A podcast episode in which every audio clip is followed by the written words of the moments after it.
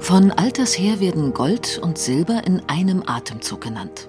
Gold verkörperte in den Mythen der Antike die Sonne und wurde dem Sonnengott Sol zugeordnet und Silber der Mondgöttin Luna. Seit frühesten Zeiten waren Edelmetalle aufgrund ihrer Seltenheit und der schwierigen Gewinnung den Herrschern und den Reichen vorbehalten, wobei fast immer das Silber im Schatten des Goldes stand. Schon in der babylonischen Stadt Ur wurden in einem Grab der Königin Puobi eine Schüssel aus Gold und daneben ein Trinkrohr aus Silber gefunden. Sie sind mehr als 4500 Jahre alt. Unzählige Mythen, Märchen und Sagen erzählen seither von Gold und Silber.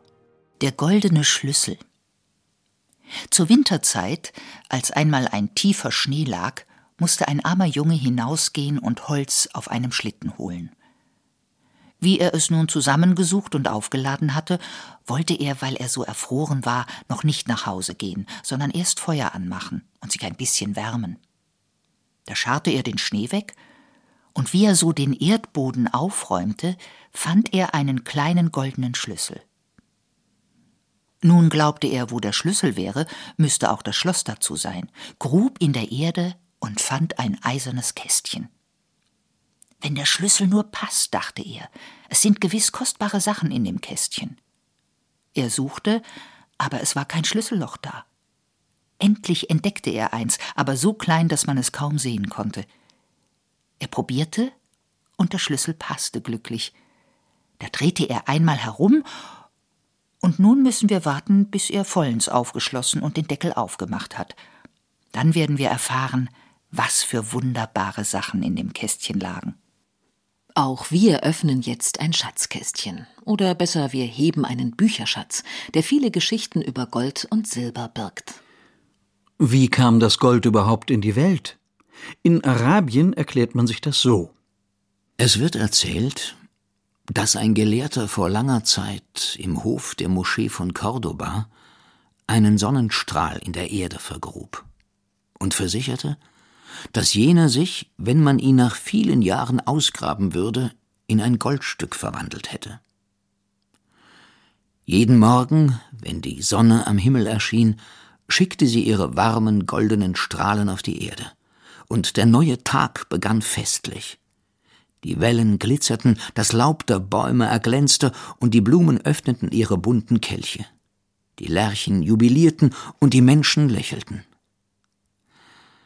Wenn sich der Himmel gegen Abend verdüsterte, der Wind auffrischte und die Dämonen sich bereit machten, ihre Herrschaft über die Erde anzutreten, rief die Sonne ihre Kinder zurück.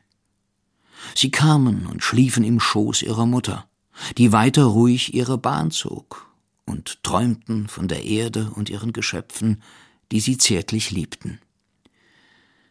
Jeden Tag fiel es den Sonnenstrahlen schwerer, die Erde zu verlassen, jeden Abend verweilten sie länger auf den Gipfeln der höchsten Berge, um ihr von dort ein letztes Lebewohl zuzuwinken, und kehrten immer später zu ihrer Mutter zurück. Auch die Erde war unglücklich, dass die Sonnenstrahlen sie verließen. Und eines Tages kehrten sie nicht von der Erde zurück. Da strafte Gott sie für ihren Ungehorsam und sprach Ihr sollt unter die Erde verbannt sein und niemals mehr auf ihr herumwandern und Licht und Wärme spenden. Euren Glanz und eure Schönheit will ich euch lassen, aber sie werden den Menschen nicht nur zur Freude gereichen, sondern Hass und Zwietracht unter ihnen säen. Und wie Gott gesprochen hatte, geschah es. Im Schoß der Erde verloren die Sonnenstrahlen ihre anmutige Beweglichkeit und ihre Wärme. Sie wurden starr und kalt. Aber wenn sie ans Licht geholt wurden, funkelten und blitzten sie wie früher. Die Menschen nannten sie Gold. Und sie liebten das Gold, sie vergötterten es und errichteten ihm Altäre in ihren Herzen. Sie führten Kriege um seinetwillen und begingen Verbrechen, um es zu besitzen, aber sie machten es einander auch zum Geschenk, als Ausdruck ihrer Zuneigung und Verehrung. Bis in unsere Tage hat das Gold nichts von seinem Zauber verloren. Und sein reiner, strahlender Glanz erinnert uns daran, dass es von der Sonne abstammt. Seit Jahrtausenden sind Gold und Silber Zeichen von Macht und Reichtum und weckten deshalb auch Gier, Geiz und Missgunst. Die Argonautensage um das goldene Vlies beginnt mit der Rettung von Helles Bruder Phrixos und endet in einer großen Tragödie. In den Sagen des klassischen Altertums heißt es Im Land Thessalien lebte mit Nephele seiner Gattin und seinen Zwillingskindern Phrixos und Helle der König Athamas aber er war von grimmer Sinnesart und verstieß seine Gattin, um eine andere Frau, Ino, zu heiraten.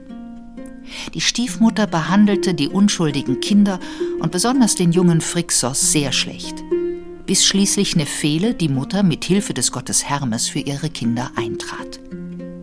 Sie schenkte ihnen einen Widder von göttlicher Herkunft, der auf den Wolken laufen konnte.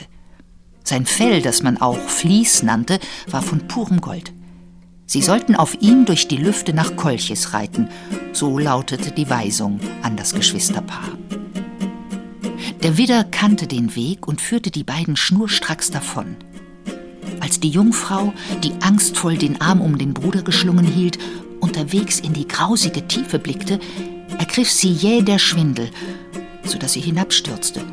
Sie fand den Tod in dem Meer, das nach ihr seither den Namen Hellespont, das heißt Meer der Helle, trägt.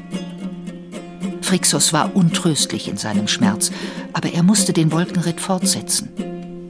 Unversehrt langte er in Kolchis an, wurde gastfreundlich aufgenommen und opferte den Widder zum Dank den Göttern. Das goldene Vlies nagelte er an einen Eichbaum, den König Aietes, der zauberkundige Sohn des Gottes Helios, durch einen ungeheuren Drachen bewachen ließ. Das Orakel nämlich hatte dem König einst geweissagt, sein Leben werde nur dauern, solange er im Besitz des Widderfelds bleibe. Phrixos fand bald darauf den Tod in einem fremden Land. Daraus entwickelt sich die grausame und tragisch endende Geschichte der Argonauten um Jason und Medea. Der antike Stoff liefert übrigens Hinweise auf die Goldgewinnung der Frühzeit mit Tierfällen, in denen sich beim Goldwaschen im Fluss auch kleinste Goldpartikel verfingen. Unzählige Mythen erzählen von diesen Edelmetallen, die man so nennt, weil sie gediegen, das heißt rein in der Natur vorkommen und nicht oder kaum korrodieren. Die Mythen berichten von Kleinodien, die Herrscher schmückten und Kriege heraufbeschworen. Auch die Bundeslade der Israeliten, die die Gesetzestafeln birgt, soll außen mit feinstem Gold überzogen gewesen sein. Sie gilt seit dem babylonischen Exil als verschollen. Und Moses zürnte seinem Volke, als er von dem Berg Sinai mit den Gesetzestafeln zurückkehrte und sehen musste, wie es um das goldene Kalb tanzte, trat aber später gegenüber Jahwe als Fürbitter seines Volkes auf. Es gibt ein schönes in rotes Leinen gebundenes Buch, Der goldene Apfel. Es enthält zahlreiche wunderschöne Erzählungen aus der Antike. Zum Beispiel Der Ring des Polykrates, nicht von Schiller, sondern von Herodot. Amasis schreibt an Polykrates. Es freut mich zu hören, lieber Freund, dass es dir wohl geht. Aber dein übermäßiges Glück ist mir bedenklich, denn mir graut vor dem Neide der Götter. Darum wünsche ich, dass mir und meinen Freunden hin und wieder auch einmal etwas fehlschlägt und würde es lieber sehen, dass mir in meinem Leben einmal ein Unglück zustieße, als dass mir immer alles nach Wunsch ginge. Denn ich habe noch von niemand gehört, dem nicht, nachdem ihm alles geglückt, schließlich doch ein schlechtes Ende beschieden gewesen wäre. Folge also meinem Rat und wehre dich gegen das Glück. Überlege dir, was dir unter allem, was du hast, das Liebste ist und dessen Verlust dir am schmerzlichsten sein würde, und wirf es weg, so dass es nie wieder zum Vorschein kommt. Sollte dir also nicht etwa schon vorher einmal ein Unglück zustoßen, so mach es so, wie ich dir geraten habe. Polykrates folgt dem Rat des Freundes und wirft sein Liebstes, eben seinen Ring, ins Meer. Dort frisst ihn ein Fisch, und der landet wieder auf des Königs Tisch. Friedrich Schiller griff diese Geschichte des Herodot auf und dichtete seine berühmte Ballade, die mit der 13. Strophe so endet. Hier wendet sich der Gast mit Grausen. So kann ich hier nicht ferner hausen. Mein Freund kannst du nicht weiter sein. Die Götter wollen dein Verderben. Fort eil ich, nicht mit dir zu sterben. Und sprach's und schiffte schnell sich ein. Man weiß, dass dieser Ring des Polykrates von dem griechischen Goldschmied Theodoros von Samos gefertigt wurde. Übrigens sagt man diesem Theodoros nach, dass der für seinen Reichtum berühmte Krösus für das Orakel in Delphi einen Silberkrater bestellt habe, also einen Silberkrug mit einem Fassungsvermögen von nicht weniger als 15.600 Litern. Der müsste ungefähr 90 volle Badewannen gefasst haben. Oder nehmen wir Platons Kritias. Er spricht in diesem Fragment gebliebenen Spätwerk von der strahlenden Pracht des Poseidon-Tempels im mythischen Inselreich Atlantis. Der Tempel des Poseidon selbst war ein Stadion lang, 500 Fuß breit und von einer entsprechenden Höhe. Seine Bauart fremdländisch. Von außen hatten sie den ganzen Tempel mit Silber überzogen, mit Ausnahme der mit Gold überzogenen Zinnen. Im Innern war die Wölbung von Elfenbein mit Verzierung von Gold und Silber und Bergerz. Alles übrige, Wände, Säulen und Fußboden, bedeckten sie mit Bergerz. Hier stellten sie goldene Standbilder auf, den Gott stehend als eines mit sechs Flügelrossen bespannten Wagenslenker.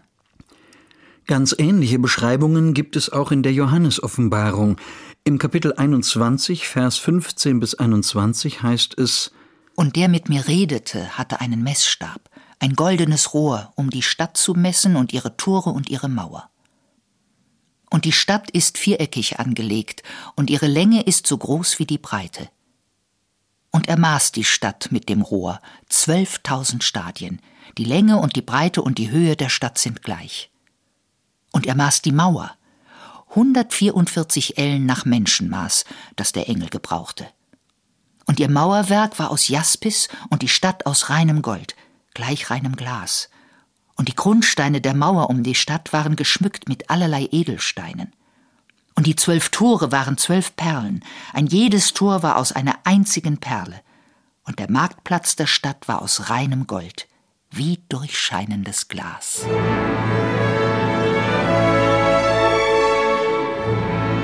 Auch in der Nibelungensage spielt Gold, der legendäre Nibelungenschatz, eine zentrale Rolle. Das Nibelungenlied beginnt uns ist in alten Meeren uns wunders viel gesät. Von helleden Lobebeeren, von großer Arbeit.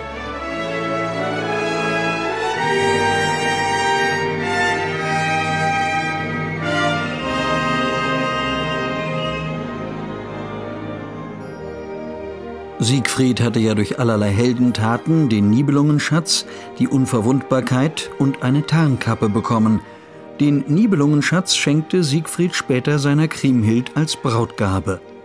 Eifersucht, Verrat und Missgunst brachten den Ritter Hagen von Tronje dazu, Siegfried auf der Jagd mit einem Speer zu töten, nachdem er Kriemhild mit einer List die einzige verwundbare Stelle Siegfrieds entlockt hatte. Kriemhild war am Boden zerstört und schwor Rache. Hagen fühlte sich bedroht. Damit Kriemhild von dem Schatz keine Gefolgschaft kaufen konnte, um ihn zu ermorden, stahl Hagen den Nibelungenschatz und versenkte ihn an einer geheimen Stelle des Rheins. Erst viele Jahre später, Kriemhild war inzwischen die Frau des Hunnenkönigs Etzel, konnte sie Rache nehmen. Am Ende starben bei einem wahren Massaker am Hofe Etzels jedoch nicht nur ihre Brüder und Hagen, sondern auch Kriemhild selbst. Aber nach dem sagenhaften Nibelungenschatz, der irgendwo auf dem Grunde des Rheins liegen soll, wird noch heute gesucht. Sollte der Schatz auf hessischem Gebiet gefunden werden, würde dem Finder sogar die Hälfte zustehen, denn zurzeit gilt hier noch das hadrianische Recht. Der Mönch Theophilos Presbyter, der in einem Kloster bei Köln lebte, beschreibt in seinem Werk Diversarium Atium Schedula, wie im 11. Jahrhundert aus dem Rhein Gold gewonnen wurde. Es gibt auch ein Sandgold, das an den Ufern des Rheins folgendermaßen gewonnen wird. Man gräbt den Sand an den Stellen, an denen man fündig zu werden hofft, und schüttet ihn auf Holzbretter. Dann gießt man häufig und sorgsam Wasser darüber. Indem nun der Sand abfließt, bleibt ganz feines Gold zurück, das man für sich in ein Gefäß legt. Wenn das Gefäß halb voll ist, gießt man Quecksilber auf das Gold und knetet das Gemenge kräftig, bis es sich gänzlich legiert. Dann schüttet man es in ein feinmaschiges Tuch und presst durch Auswringen das Quecksilber heraus. Was aber zurückbleibt, schüttet man in einen Schmelztiegel und schmilzt es. Dass das Amalgamverfahren mit dem Quecksilber-Goldscheidet hochgiftig ist, war im Mittelalter wenig bekannt. Benutzt wird es immer noch.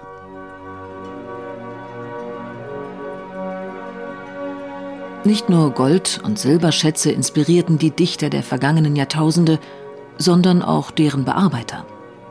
Edelmetallschmiede gehören seit Jahrtausenden zu den angesehensten Handwerkern. Bis heute wird über die Hälfte des aus den Flüssen oder aus dem Berg gewonnenen Goldes zu Schmuck verwandelt. Auch über diese Schmiede wurden Gedichte geschrieben. Beispielsweise von dem Lyriker Anakreon, der im 6. Jahrhundert vor Christus lebte. Der besang in seinen Versen nicht nur die Liebe, den Wein und die Rosen, sondern rief in einem der wenigen von ihm erhaltenen Gedichte auch den Gott der Schmiedekunst Vulkan an, den römischen Gott des Feuers, der die Waffen der Götter und Halbgötter schmiedete, aber eben auch Schmuck und andere schöne Dinge. Mach, o Vulkan, aus Silber mir von getriebener Arbeit nicht eine Waffenrüstung, denn was soll mir das streiten? Nein, einen hohlen Becher, so tief dir immer möglich. Auch Goethe schrieb ein Gedicht mit dem Titel Der Goldschmied. Zu Ring und Kette poch ich dann die feinen goldenen Drähtchen. Ach, denk ich, wann und wieder, wann ist solch ein Ring für Kätchen? Wohl doch eher ein Gelegenheitsgedicht und sicher zu Recht nahezu vergessen. Während seines Romaufenthalts las Goethe die Autobiografie des berühmtesten Goldschmieds der Renaissance, Benevuto Cellini, und übertrug sie ins Deutsche. Cellini schildert darin kraftvoll sein Künstlerdasein im Italien des 16. Jahrhunderts. In seinen Traktaten über die Goldschmiedekunst die Goethe geschätzt, aber nicht übersetzt hat, gibt Cellini so genaue Beschreibungen seiner Arbeitswelt, dass sie heute noch als Lehrbuch für Goldschmiede verwendet werden könnten. Die Arbeitsweisen der Edelschmiede haben sich bis heute nicht wesentlich verändert. Gold und Silber werden damals wie heute geschmiedet, gegossen, getrieben, aufgezogen, planiert, montiert, gelötet, ziseliert, punziert und graviert. So beschreibt der Goldschmied Cellini seine Arbeit an einer Pluvialschließe, mit der der Mantel der Geistlichen zusammengehalten wird. Diese war für Papst Clemens VII. bestimmt. Es liegt in der Natur der Sache, dass kleinformatige Stücke einem leichter von der Hand gehen als große, denn je kleiner sie sind, umso leichter kann man sie beherrschen. Die erwähnte runde Schließe hatte ungefähr die Größe einer geöffneten Hand. Sie maß also eine Spanne in jede Richtung. Auf der kreisförmigen Fläche war Gott Vater dargestellt, wie er den Segen erteilt. Kopf und Arme dieser Gottesfigur waren voll plastisch, das übrige als Hochrelief aus dem Blech herausgetrieben. Ringsum war eine Menge Engelchen verteilt, die teils aus dem Mantel hervorgucken, teils zwischen die oben erwähnten Juwelen verteilt waren. Auch von diesen Putten hatte ich einige vollplastisch, andere in Hochrelief, wieder andere in Flachrelief gearbeitet. Ich richtete es so ein, dass Gott Vater auf dem schönen Diamanten zu sitzen kam, der, wie schon erwähnt, für 36.000 Skudi gekauft worden war. Leider existiert von dieser Schließe nur noch eine Zeichnung. Cellinis berühmtes Salzfass, die Saliera, ist dagegen im Kunsthistorischen Museum in Wien zu sehen. Der Künstler beschreibt seine Arbeit aus Gold, Ebenholz und Elfenbein so. Um zu zeigen, wie das Meer sich mit der Erde verbindet, machte ich zwei Figuren, die mit verschränkten Füßen gegeneinander saßen, so wie man die Arme des Meeres in die Erde hineinlaufen sieht. Das Meer, als Mann gebildet, hielt ein reich gearbeitetes Schiff, welches Salz genug fassen konnte. Die Erde hatte ich weiblich gebildet, von so schöner Gestalt und so anmutig, als ich nur wusste und konnte. Ich hatte neben sie einen reich verzierten Tempel auf den Boden gestellt, der den Pfeffer enthalten solle. Und dann gibt es auch noch den Goldschmied Cardillac. Hier E.T.A. Hoffmanns Erzählung Das Fräulein von Scuderie. Sie ist bis heute Pflichtlektüre in der Schule und ein ziemlich gruseliger Krimi als Künstlergleichnis. Der missgestaltete Goldschmied Cardillac kann es nicht ertragen, dass die von ihm so wunderbar geschaffenen Schmuckstücke in fremde Hände geraten. Cardillac wird dadurch zum Mörder seiner Auftraggeber. Übrigens als Oper komponiert von Paul Hindemith. So richtig glücklich scheint der Besitz von Gold und Silber offenbar die wenigsten zu machen.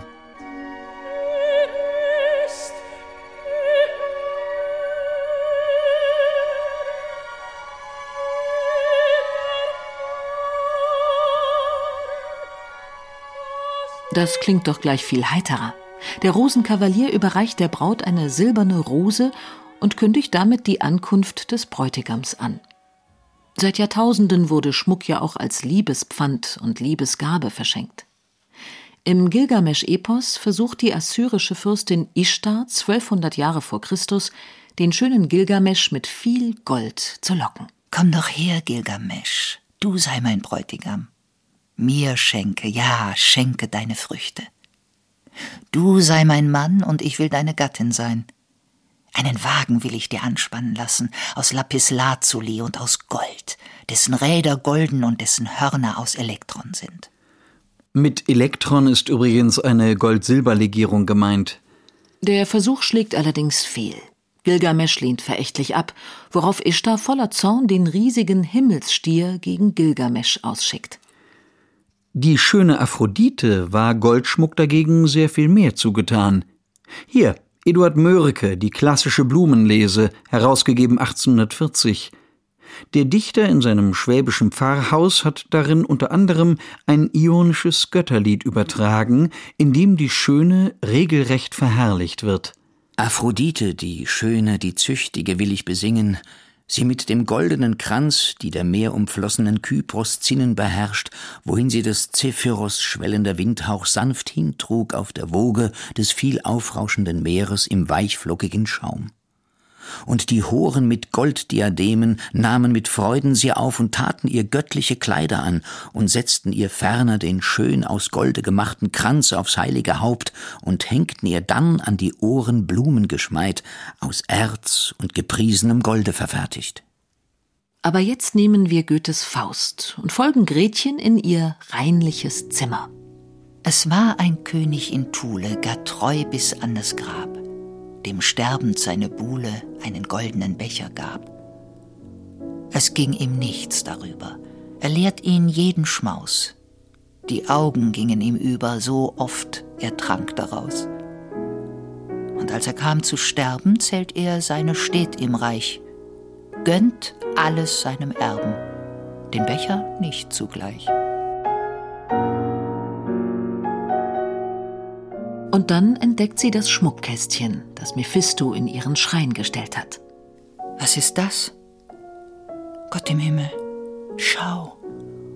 Sowas habe ich mein Tage nicht gesehen. Ein Schmuck. Mit dem könnte eine Edelfrau am höchsten Feiertage gehen. Wie sollte mir die Kette stehen? Wem mag die Herrlichkeit gehören? Wenn nur die Ohrring meine wären, man sieht doch gleich ganz anders drein. Was hilft euch Schönheit, junges Blut? Das ist wohl alles schön und gut, allein man lässt's auch alles sein. Man lobt euch halb mit Erbarmen. Nach Golde drängt, am Golde hängt doch alles. Ach, wir Armen. Wir wissen, wie's endet. In dieser Anthologie ist noch ein traurig anmutendes Liebesgedicht. Es stammt von Johann Christian Günther, vielleicht dem bedeutendsten Lyriker des frühen 18. Jahrhunderts. Günther konnte seine Verlobte wegen eines Zerwürfnisses mit seinem Vater nicht heiraten, denn der lehnte seinen Wunsch, als Dichter zu leben, ab. Günther starb 1723 mit nur 27 Jahren an Tuberkulose. Seine Gedichte sind halb der Barockzeit, halb dem Sturm und Drang zuzuordnen. Auch das folgende, in dem ein Ring mit einem toten Kopf als etwas ungewöhnliche Liebesgabe dient. Es trägt den Titel Als er der Phyllis einen Ring mit einem Totenkopf überreichte. Erschrick nicht vor dem Liebeszeichen, es träget unser künftig Bild. vor dem nur die allein erbleichen, bei welchen die Vernunft nichts gilt. Wie schickt sich aber Eis und Flammen? Wie reimt sich Lieb und Tod zusammen? In der zweiten Strophe heißt es dann Ich gebe dir dies Pfand zur Lehre. Das Gold bedeutet feste Treu, der Ring, dass uns die Zeit verehre, die Täubchen, wie vergnügt man sei. Der Kopf erinnert dich des Lebens. Im Grab ist aller Wunsch vergebens. Wie traurig. Hier dagegen ein freches und fröhliches Liebesduett. Richard Friedenthal, bekannter Goethe-Biograf, hat das Volkslied aus dem Slawischen übersetzt. Es heißt Die Wette. Sprach der Bursche neckend zu dem Mädchen, schlug die schwarzen Stiefel mit dem Gärtchen. Trautest du dich wohl, mit mir zu schlafen? Friedlich, schiedlich, ohne mich zu haben? Sprach das Mädchen zu dem kecken Bürschlein, wiegte in dem Wind ihr rotes Schürzlein. Glaubst du wohl, du könntest bei mir liegen? Friedlich, schiedlich, ohne mich zu lieben? Sprach der Bursche, lass uns wetten beide. Meine Stute auf der grünen Weide wert fünfhundert gute Silberstücke, sei mein Pfand, wenn ich dich leis nur zwicke. Sprach das Mädchen, hier, mein feines Kettchen, wert eintausend goldene Guldenplättchen, wenn ich dich mit meinen Fingerspitzen nur berühre oder meinen Füßchen. Beide in dem engen Bettlein lagen, beide unter einem weißen Laken. Schlief der Bursche wie ein schwarzes Lämmlein, deckte Fuß auf Fuß und Hand auf Händlein. Wie ein Fischlein zappelte das Mädchen, zuckte wie ein junges Bachforellchen, und sie schwang und drehte sich herüber, und sie sagte leise, leise Lieber, sieh, ich gebe gern mein feines Kettchen, wert eintausend goldene Guldenplättchen. Kannst du da dein dummes kleines Pferdchen wert fünfhundert nicht für mich verschmerzen? Und schwimmt es das Ringlein, so frisst es ein Fisch. Das Fischlein soll kommen aufs König sein Tisch. Der König tät fragen, wem's Ringlein soll sein. Da tät mein Schatz sagen, das Ringlein kürt mein. Mein Schätzlein tät springen bergauf und bergein, tat mir wiedrum bringen das Goldringlein fein. Das mit dem Ringlein auf des Königs Tisch, das hatten wir doch schon mal gehört. Dieser Text stammt aus der berühmten Sammlung des Knaben Wunderhorn von Achim von Arnim und Clemens Brentano, einer Sammlung von Volksliedtexten mit Liebes-, Soldaten-, Wander- und Kinderliedern vom Mittelalter bis ins 18. Jahrhundert. Der Ring ist immerhin das älteste Schmuckstück überhaupt. Ohne Anfang und Ende steht er für Beständigkeit und Treue. Und dies natürlich umso mehr, wenn er aus Gold oder Silber ist. In einem kühlen Grunde, da geht ein Mühlenrad. Mein Liebste ist verschwunden, die dort gewohnet hat. Sie hat mir treu versprochen, gab mir ein Ring dabei. Sie hat die Treu gebrochen. Mein Ringlein sprang in zwei. Der bekannte Text stammt von dem berühmten Lyriker und Schriftsteller der Romantik Josef von Eichendorff. Ringe aus Gold oder Silber symbolisieren Liebe und Beständigkeit. Die Edelmetalle für sich genommen, egal in welcher Form, aber vor allem Reichtum und Macht. Und da sie so selten sind, versuchte man von alters her, sie auf alle möglichen Arten zu beschaffen. Nur im Märchen gelingt es Rumpelstilzchen aus Stroh pures Gold zu spinnen. Alchemisten aus vielen Jahrhunderten versuchten aber Gold zu synthetisieren. Auch Johann Friedrich Böttcher sollte für den stets klammen König August den starken Gold erzeugen. Das gelang ihm zwar nicht, aber immerhin fand er 1709 das Rezept für das weiße Gold, also das Porzellan, das die Chinesen allerdings schon lange vor ihm erfunden hatten. Auch in Goethes Faust II mangelt es dem Herrscher an Gold. Dort sagt der Kaiser zu Mephisto ich habe satt das ewige Wie und Wenn. Es fehlt an Gold. Nun gut, so schaff es denn. Und Mephisto antwortet Ich schaffe, was ihr wollt. und schaffe mehr. Zwar ist es leicht, doch um es zu erlangen, das ist die Kunst. Wer weiß es anzufangen? Bedenkt doch nur, in jenen Schreckensläuften, wo Menschenfluten Land und Volk ersäuften, wie der und der, so sehr es ihn erschreckte, sein Liebstes da und dort wohin versteckte. So war's von je in mächtiger Römerzeit und so fortan bis gestern. Ja, bis heut. Das alles liegt im Boden still begraben. Der Boden ist des Kaisers der soll's haben. Schon im Sachsenspiegel, dem ältesten Rechtsbuch des deutschen Mittelalters, ist festgeschrieben, dass alle Schätze, die tiefer als die Furche liegen, des Kaisers sind. Ferdinand II., dem König von Spanien, war es egal, ob das Gold über oder unter der Erde lag. Er forderte Anfang des 16. Jahrhunderts von seinen Getreuen, schafft mehr Gold herbei, wenn es geht, auf menschliche Weise, aber unter allen Umständen schafft Gold herbei. Er spekulierte auf die großen Goldvorkommen im gerade entdeckten Amerika. Befördert wurde die Goldgier auch durch den Mythos von Eldorado. In diesem sagenhaften Land, das im Norden von Südamerika vermutet wurde, sollen die Herrscher bei ihrem Amtsantritt dem Sonnengott ein Opfer in Form von Gold dargebracht haben, das sie in einem See versenkten. Der See musste daher ungeheure Mengen Goldes enthalten. Aber bis heute wurde dieser Schatz nicht gefunden. Doch es gab auch so große Goldschätze in Amerika zu holen. Wie grausam die spanischen Eroberer, die Konquistadoren, bei ihrer Goldsuche vorgingen, ist vielfach überliefert und nacherzählt. Zum Beispiel in Aufzeichnungen des amerikanischen Historikers William Hickling Prescott, die wiederum den deutschen Schriftsteller Jakob Wassermann zu seiner berühmten Erzählung Das Gold von Cajamalca anregten. Wir erfahren darin, dass das Gold nicht in allen Kulturen den hohen Stellenwert hatte, den es in der alten Welt besaß. Die spanischen Eroberer konnten den Gleichmut, mit dem die Ureinwohner Mittel- und Südamerikas diesem Metall gegenüberstanden, überhaupt nicht begreifen. In der Sprache der Azteken hieß Gold Teocuitlatl, Götterscheiße, die Ausscheidungen des Sonnengottes. Jakob Wassermann schreibt in Das Gold von Cajamalca wir wussten von Tempeln, deren Dächer und Treppenstufen aus Gold waren. Wir hatten Gefäße und Zierate und Gewänder aus purem Gold gesehen. Man hatte uns von Gärten erzählt, in denen die Blumen meisterlich aus Gold nachgeahmt waren. Insonderheit das indianische Korn, bei dem die goldene Ähre halb eingeschlossen war in breiten silbernen Blättern, während der leichte Büschel zierlich aus Silber verfertigt von der Spitze herabhing.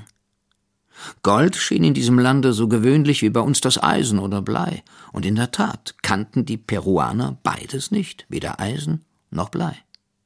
Das Unfassliche, quälend in seiner Seltsamkeit war, dass den Menschen hier das Gold, letztes Ziel und heißestes Begehren aller üppigen Menschheit, nichts bedeutete. Es war nicht Tauschmittel, nicht Besitztitel, nicht Maß, nicht Merkpunkt, es bildete nicht den Antrieb zur Tätigkeit, es lockte nicht und peinigte nicht und machte keinen schlecht und keinen gut und keinen stark und keinen schwach. Man hätte meinen können, ist es nicht Gold, so ist es eben sonst ein Metall. In Jakob Wassermanns historischer Erzählung nimmt der spanische Konquistador Francisco Pizarro während eines Feldzugs gegen die Peruaner deren Häuptling Atahualpa gefangen. Der erkennt verwundert, dass den Spaniern das Gold sehr viel bedeuten muss und bietet Pizarro an, als Lösegeld einen Raum bis zur Höhe seines ausgestreckten Armes mit Gold zu füllen. Drei Monate schleppen die Inkas die Schätze des Landes herbei. Atahualpa wurde trotzdem ermordet. Man schätzt, dass die Spanier rund 6000 Kilogramm Gold und 120.000 Kilogramm Silber als Lösegeld für Atahualpa kassiert haben – Spanien wurde durch seine Raubzüge in Mittel- und Südamerika eines der reichsten Länder Europas. Allerdings nur kurzfristig, denn die nachfolgenden Kriege, die sie anzettelten, verschlangen wieder alle Reichtümer. Der Maler Albrecht Dürer, der übrigens auch Goldschmied war, hat so einen Goldschatz im Brüsseler Schloss besichtigen können und berichtet davon in seinem Reisetagebuch aus den Niederlanden im Jahre 1520. Auch habe ich gesehen die Ding, die man dem König aus dem neuen Guldenland hat gebracht. Ein ganz guldene Sonnen, einer ganzen Klafterbreit. Desgleichen ein ganz silbern Mond, auch also groß.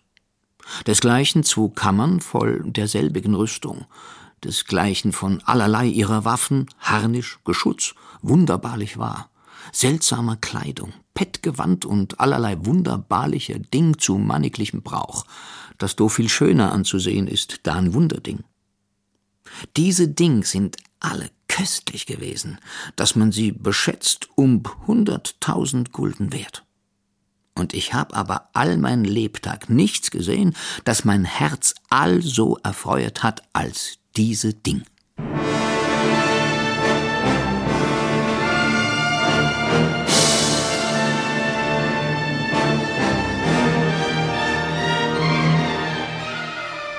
Gut 300 Jahre später, im Jahr 1848, begann in Kalifornien der Goldrausch. Zuvor war in einem Fluss nahe Sacramento Gold gefunden worden. Schätzungen besagen, dass 80.000 Menschen in den amerikanischen Westen zogen, um dort ihr Glück zu machen. Ab 1896 fuhren sogar mehr als 100.000 Abenteurer zu den Goldfeldern am Klondike River im Nordwesten Amerikas. Tausende starben an Entkräftung und Krankheiten. Wenn man an Goldgräbergeschichten denkt, fallen einem sofort zwei Namen ein. B. Traven und Jack London. B. Traven ist das Pseudonym eines deutschen Schriftstellers, dessen wahre Identität nie ganz geklärt wurde. Vermutet wird, dass er 1924 aus Deutschland fliehen musste und in Mexiko ein neues Leben begann. Die bekanntesten seiner Romane sind Das Totenschiff und Der Schatz der Sierra Madre. Letzterer wurde mit Humphrey Bogart verfilmt und erhielt zwei Oscars. In Der Schatz der Sierra Madre sind zwei Amerikaner an der mexikanischen Ostküste gestrandet. In einer billigen Herberge hören sie den alten Goldgräber Howard erzählen. Gold ist eine verteufelte Sache. Es ändert den Charakter. Man kann noch so viel haben, noch so viel finden, so viel wegzupacken haben, dass man es allein gar nicht wegschleppen kann. Immer denkt man daran, noch etwas hinzuzubekommen. Hört man auf, zwischen Recht und Unrecht zu unterscheiden. Wer nicht selber draußen war, der glaubt es nicht. Von einer Spielbank kommt man leicht weg. Von einem Haufen Gold, den man nur zu nehmen braucht, um es zu besitzen, kann keiner weg. Geht man allein, ist es am besten. Man muss aber die Einsamkeit ertragen können. Geht man zu zweien oder zu dreien, lauert immer Mord herum. Die zwei Gringos wollen trotz der Warnungen des Alten ihr Glück als Goldgräber machen. Da sie selber keine Ahnung von den Gefahren eines solchen Abenteuers haben, heuern sie den alten Howard an. Mit seiner Hilfe finden sie tatsächlich eine ergiebige Goldader. Aber wie Howard gewarnt hatte, Misstrauen und Gier untereinander gehen bis zu Mordgedanken, vor allem als noch ein Vierter zu ihnen stößt, der sie erpressen will, weil sie kein Schürfrecht erworben haben. Der verrät ihnen aber, dass eine Gruppe Banditen in der Nähe ist. Die Goldsucher können die Banditen zwar zu viert in die Flucht schlagen, aber ihre Lasttiere und Waffen werden geraubt. Da die Räuber den Goldstaub für einfachen Dreck halten, werfen sie die Säckchen mit dem Gold weg. Das Schicksal hat uns einen Streich gespielt, sagte der alte Howard zu dem zweiten Überlebenden. Das Gold ist dahin gegangen, wo es herkam. Diese prachtvollen Halunken haben es für Sand gehalten, mit dem wir die Fellhändler betrügen wollten beim Auswiegen der Felle. Wo? Wissen Sie nicht mehr, weil es finster war. Und dann hat der Hurricane in der vorletzten Nacht den Rest besorgt und er begann so zu lachen, dass er sich krümmen musste, weil ihm der Bauch wehtat. Wie du da lachen kannst, das ist mir ganz und gar unverständlich, sagte Curtin halb erbost. Das verstehe ich nicht, sagte Howard, nur noch immer lachend. Wenn du hier nicht lachen kannst, bis du platzt, dann weißt du nicht, was ein guter Witz ist. Und dann kannst du mir leid tun. Dieser Witz ist zehn Monate Arbeit wert. Später finden die Goldsucher immerhin ein Päckchen Gold wieder.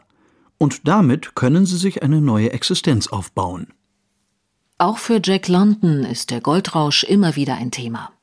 London ist 1876 in San Francisco in ärmlichsten Verhältnissen aufgewachsen.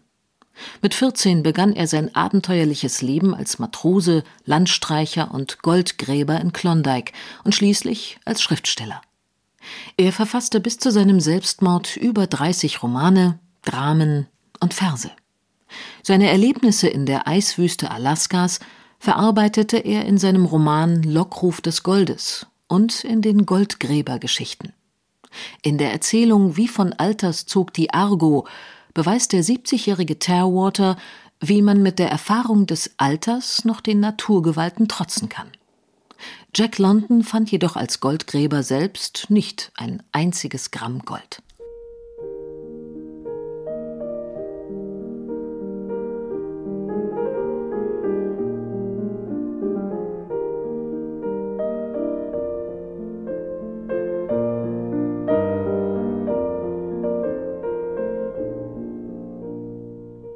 Kehren wir noch einmal zurück in das Land der Märchen und Sagen.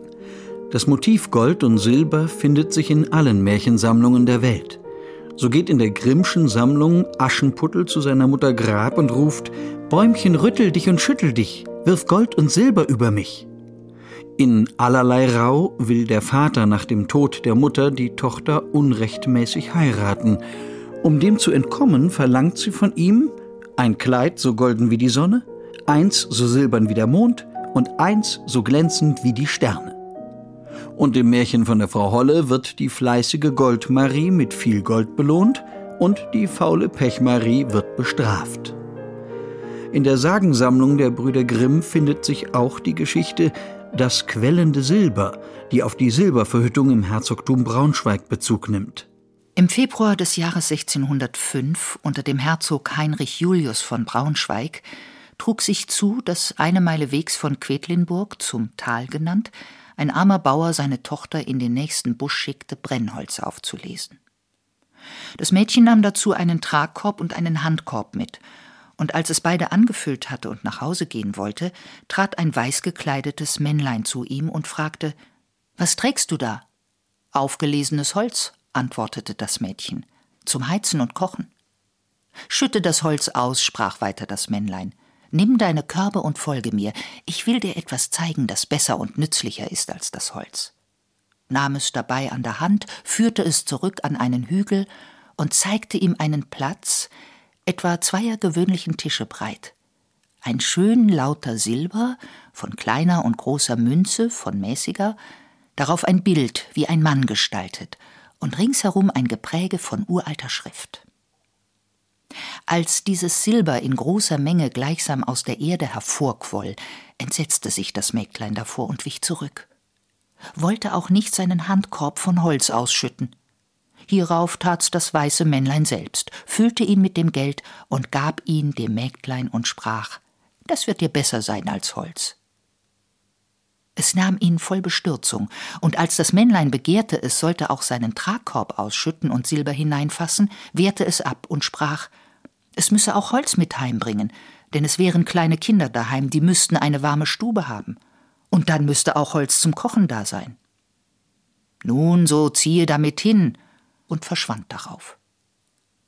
Das Mädchen brachte den Korb voll Silber nach Hause und erzählte, was ihm begegnet war. Nun liefen die Bauern haufenweise mit Hacken und anderem Gerät in das Wäldchen und wollten sich ihren Teil vom Schatz auch holen. Aber niemand konnte den Ort finden, wo das Silber hervorgequollen war. Dass die Suche und Sucht nach Gold und Silber unsinnig und gefährlich sein kann, wird oft beschrieben, so auch in der bekannten griechischen Sage vom König Midas. Ein indisches Märchen erzählt uns fast die gleiche Geschichte. In Indien lebte ein König mit Namen Mohindra. Obwohl er Macht und Reichtum besaß und eine Tochter hatte, die er sehr liebte, war er nicht zufrieden, denn mehr als alles andere auf der Welt liebte er den Glanz des Goldes. Tag und Nacht dachte er nur daran, wie er seine Schätze vermehren könnte, und bat Gott endlich um die Gabe, dass sich alles, was er berührte, in Gold verwandeln möge. Der Klang des herabfallenden Goldes war ihm die schönste Musik. Und eines Tages verspricht ihm ein Engel, Morgen früh, Mohindra, wenn die freundliche Sonne ihre ersten Strahlen zur Erde schickt, wirst du die Gabe erhalten, dass alles zu Gold wird, was du berührst.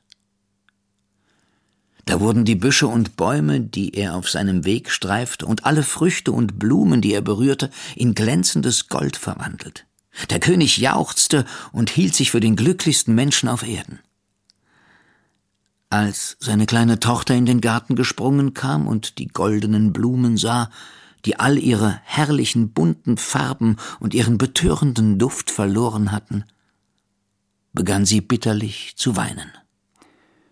Und als der König sie tröstend in den Arm nehmen wollte, wurde auch sie zu Gold. Wie Midas bereute der König seinen törichten Wunsch. Beide kamen noch einmal davon. Sie wurden von dem bösen Zauber befreit. Auch Goethe warnt in seinem Gedicht Der Schatzgräber davor, dem Gold zu sehr nachzujagen. Arm am Beutel, krank am Herzen, schleppt ich meine langen Tage. Armut ist die größte Plage, Reichtum ist das höchste Gut. Und zu enden meine Schmerzen ging ich einen Schatz zu graben. Meine Seele sollst du haben, schrieb ich hin mit eigenem Blut. Seine Beschwörungen wirken aber anders als erwartet. Statt dass sich die Erde auftut und einen Schatz freigibt, erscheint ein schöner Knabe, lässt den Schatzgräber aus einer glänzenden Schale trinken und rät den Goldsuchern aller Zeiten Trinke Mut des reinen Lebens, dann verstehst du die Belehrung, kommst mit ängstlicher Beschwörung nicht zurück an diesen Ort. Grabe hier nicht mehr vergebens. Tagesarbeit, Abendsgäste, saure Wochen, frohe Feste, sei dein künftig Zauberwort. Gottfried August Bürger, er ist vor allem durch seine Abenteuer des Freiherrn von Münchhausen bekannt geworden, warnte ebenfalls vor der Sucht nach dem Gold und schrieb folgende Fabel. Die Schatzgräber. Der Winzer, der im Tode lag, rief seine Kinder an und sprach, in unserem Weinberg liegt ein Schatz, grabt nur danach. An welchem Platz? schrie alles laut den Vater an. Grabt nur. O weh, da starb der Mann.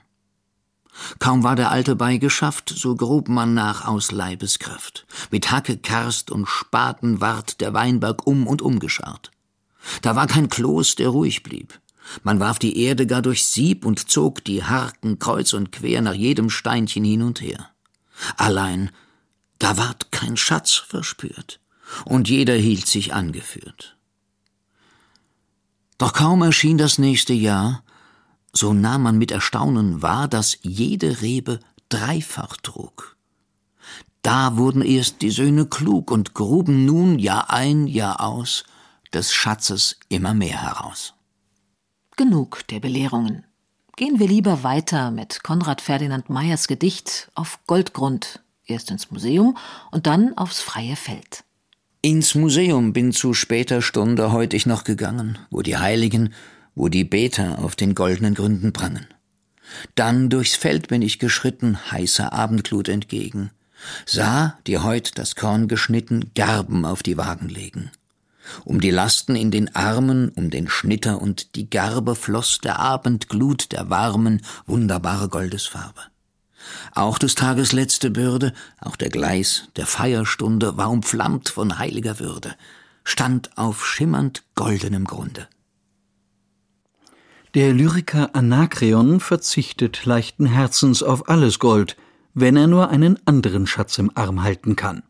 Wenn eine Menge Goldes den Sterblichen das Leben verlängerte, so spart ich's, dass, wenn der Tod sich nahte, er's nähm und weiterginge. Allein, dass ich das Leben durch nichts erkaufen lässet, was seufz ich denn vergebens und quäle mich mit Sorgen? Was helfen mir die Schätze, wenn mir der Tod bestimmt ist? Nein, lieber trink ich, trinke den süßen Saft der Reben, bin mit den Freunden lustig und scherz auf weichem Lager mit einer schönen Venus. Und Jehuda Halevi, dem spanisch-jüdischen Philosophen und bedeutendsten sephardischen Dichter aus dem maurischen Spanien, ist seine Schöne ohne Goldschmuck sogar lieber als mit. In dir ist jeder Schönheit Zier. Was soll ein Meer von Halsband und von Ketten? Es hindert nur, den Hals dir zu umschlingen und deinen Nacken sanft zu küssen. Und die Schöne spricht zur Mutter? Kein Halsband kann er Mutter an mir haben. Mein Kleid ist ihm Schmuck genug. Nur bloßen weißen Hals will mein Gebieter, und das Geschmeide mag er nicht. Auf edles Geschmeide kann man leicht verzichten, wenn man genügend Geld und Gut zum Leben hat. Wenn das aber fehlt, dann kann ein Goldtaler die Rettung in der Not sein. Im Märchen können Silbertaler sogar vom Himmel regnen, allerdings nur, wenn man gut und fromm ist. Mit einem Märchen der Brüder Grimm haben wir unsere literarische Schatzsuche nach Gold und Silber begonnen. Mit einem weiteren Märchen wollen wir enden. Wenden wir uns dem wohl schönsten der Brüder Grimm zu, dem mit dem Titel Die Sterntaler. Es war einmal ein kleines Mädchen, dem war Vater und Mutter gestorben. Und es war so arm, dass es kein Kämmerchen mehr hatte, darin zu wohnen und kein Bettchen mehr darin zu schlafen. Und gar nichts mehr als die Kleider auf dem Leib und ein Stückchen Brot in der Hand, das ihm ein mitleidiges Herz geschenkt hatte. Es war aber gut und fromm. Und weil es so von aller Welt verlassen war, ging es im Vertrauen auf den lieben Gott hinaus ins Feld. Da begegnete ihm ein armer Mann, der sprach Ach, gib mir etwas zu essen, ich bin so hungrig. Es reichte ihm das ganze Stückchen Brot und sagte Gott segne dir's und ging weiter. Da kam ein Kind, das jammerte und sprach Es friert mich so an meinem Kopfe, schenk mir etwas, womit ich ihn bedecken kann.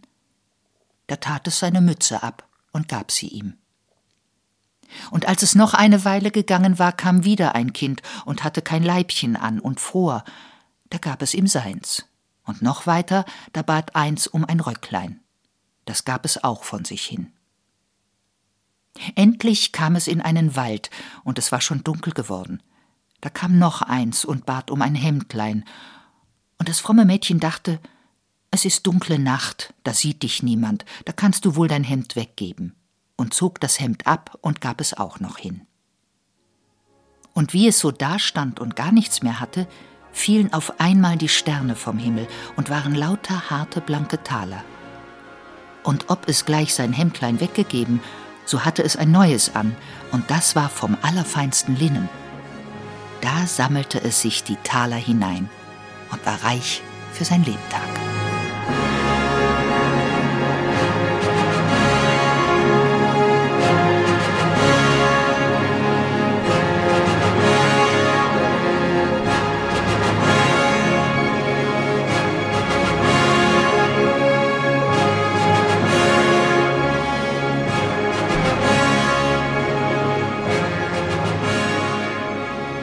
Sie hörten Gold und Silber, ein Feature von Monika Steinkopf. Es sprachen Ursula Illert, Moritz Stöpel, Susanne Grave und Axel Gottschick. Ton und Technik Holger Mees, Regie Burkhard Schmidt, Redaktion Dorothee Meyer-Karweg.